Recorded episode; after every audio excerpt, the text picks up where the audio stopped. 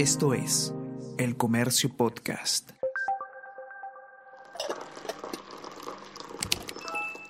Hola, hola, ¿cómo están? Buenos días, espero que hayan amanecido bien. Está con ustedes Ariana Lira y hoy tenemos... Tenemos que hablar con Ariana Lira.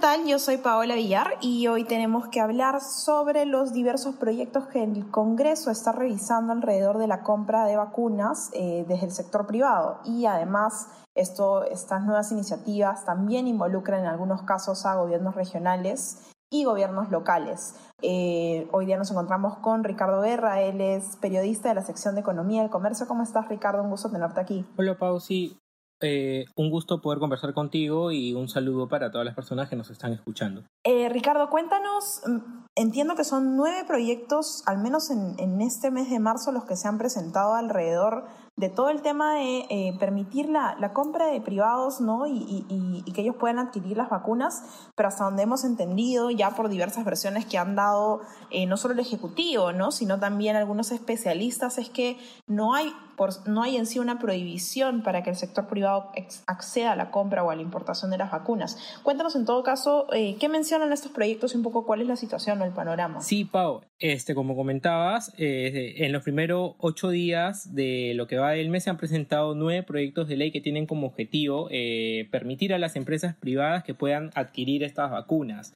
En detalle, eh, de los nueve proyectos presentados, seis corresponden al Partido Acción Popular, eh, uno es del Partido Fuerza Popular, uno es de Alianza por el Progreso y otro es del FREPA.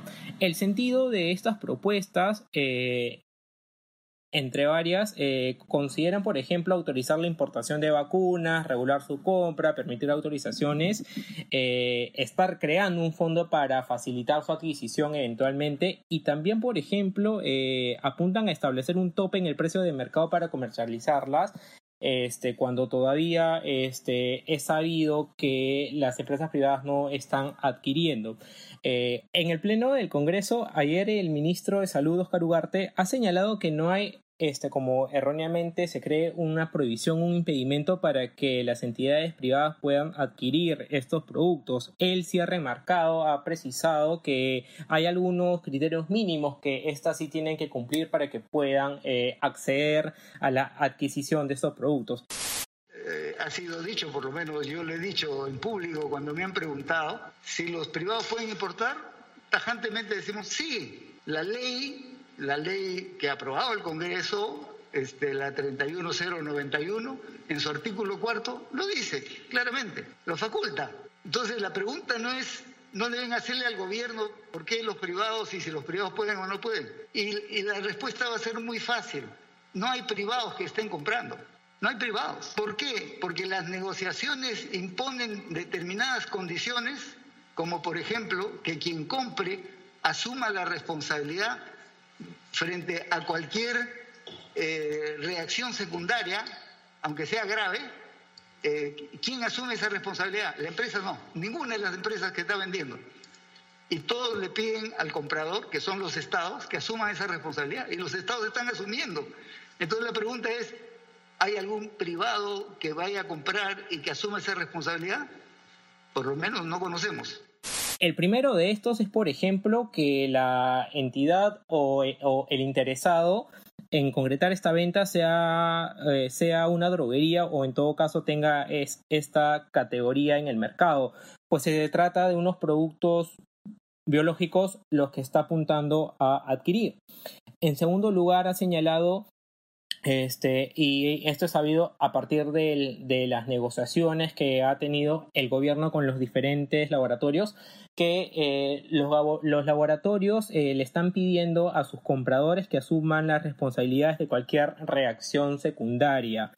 Esto no es necesariamente malo, es, eh, se hace esta precisión porque en la actualidad es cierto que las vacunas no han completado al 100% los, los ensayos clínicos, pero sí están en fases avanzadas y han demostrado los requisitos mínimos que evidencian su eficacia. Es decir, eh, todos los gobiernos que están comprando, adquiriendo estas vacunas, se están comprometiendo con los laboratorios a que ellos se están haciendo cargo en un supuesto, en un eventual este escenario que están planteando. En este sentido. Claro, y si es que fuera en todo caso, eh, o sea, entiendo que si una persona fuera, por ejemplo, a vacunarse a empresa X y tuvieron algún efecto adverso, porque sabemos que igual pueden haber ciertos efectos adversos con personas alérgicas, entre otros, ¿no? En todo caso, esa empresa tendría que asumir la responsabilidad legal de esa persona. Es lo que entiendo que está especificando el ministro, que efectivamente es parte de los contratos que se firman, ¿no? Correcto, es así. Eh, en este sentido, este, por ejemplo, eh, a modo de interrogante, el, ministro Ugarte este, planteó la consulta de que eh, la pregunta que se hace en la opinión pública y en general en la prensa no debería apuntar al gobierno a consultarle por qué el, el sector privado compra o no estas vacunas, sino que esta debería dirigirse al mismo sector privado. Él ha señalado que en lo cierto es que en la actualidad no hay ningún privado que esté asumiendo eh, esta responsabilidad, es decir, estar cumpliendo este criterio y es por eso que en la actualidad eh, las empresas privadas no están adquiriendo estas vacunas. Un segundo detalle, este no menor, es que hay laboratorios que han señalado que no están negociando con empresas privadas ni tampoco con gobiernos regionales ni mucho menos con municipalidades. Este es el caso, por ejemplo, del laboratorio AstraZeneca, que había informado al Ministerio de Salud a fines de enero que la venta que ellos estaban haciendo o las negociaciones las entablaban eh, netamente con los gobiernos centrales. Esto a partir de que al Ministerio de Salud le había llegado una oferta de un tercero que le estaba ofreciendo las vacunas de este laboratorio.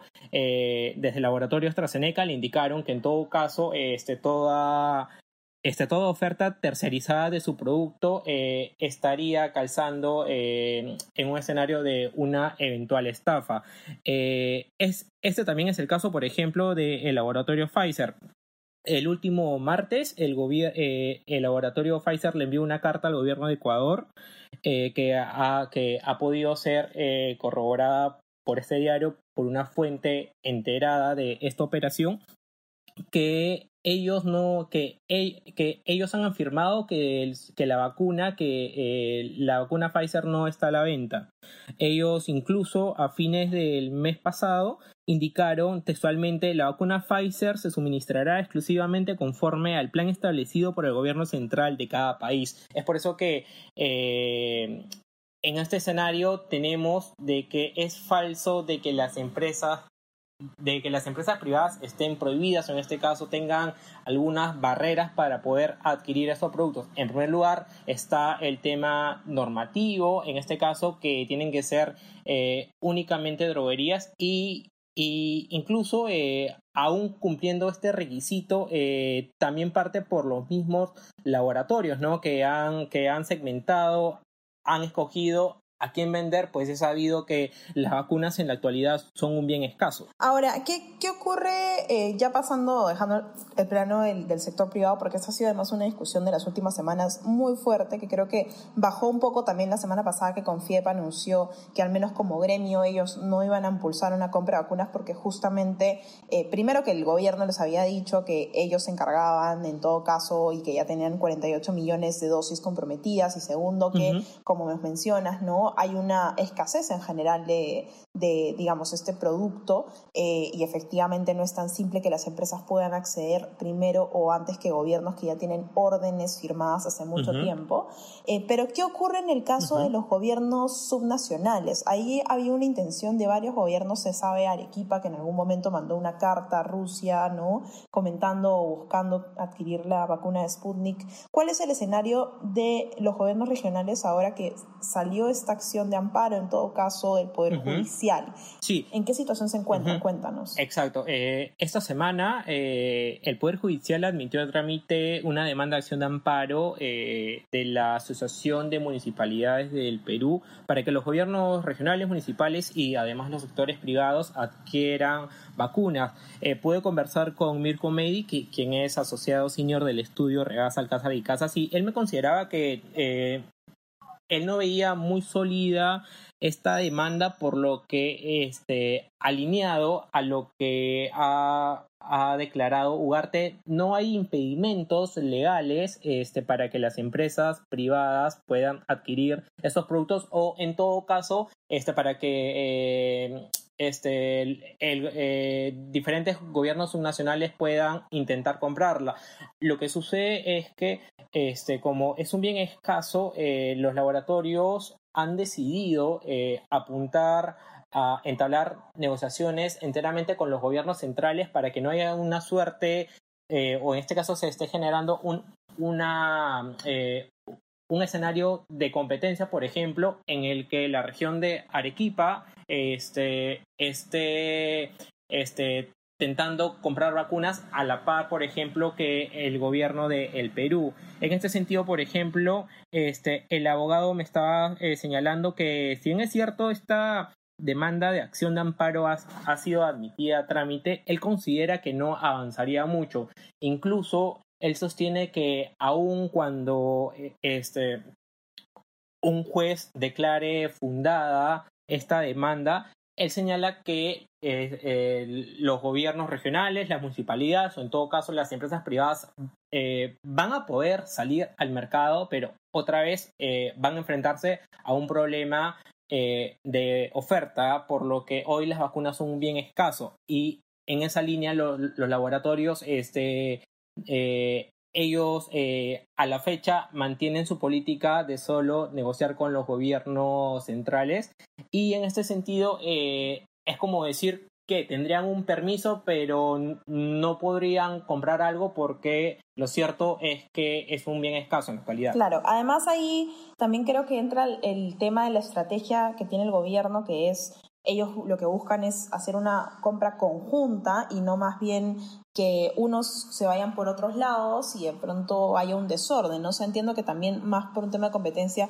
es un tema de orden y de proceso, Sí, es un tema de política de salud. Eh, en el marco legal, la entidad máxima es el Ministerio de, salud, Y, de, y, y desde esta este, se ha señalado, este, por ejemplo, que la política que está rigiendo se está respaldando, o en este caso se está avanzando en el principio de equidad para este por sobre otros, como por ejemplo el poder adquisitivo de cada persona este, para poder, para poder eh, acceder a un bien y de repente estaría excluyendo a otro, segmento, ¿no? En, en, un contexto de pandemia y en el que las desigualdades están este, eh, aumentando un poco más, ¿no? exactamente. Eh, Ricardo, te agradezco mucho por estar con nosotros hoy día y, a quienes nos están escuchando, les recuerdo que eh, pueden ver el informe de Ricardo Guerra en la edición impresa del comercio. También van a poder encontrar en la web eh, la nota completa y,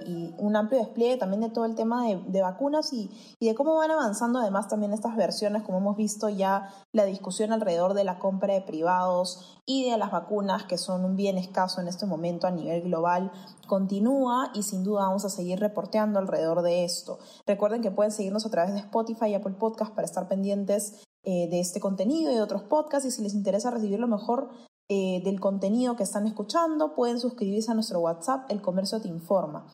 Muchas gracias Ricardo y espero poder volver a hablar contigo en otra oportunidad. Muchísimas gracias a ti Paola y un excelente día a todas las personas que nos están escuchando. Gracias, chao. Chao, chao. Esto fue Tenemos que hablar.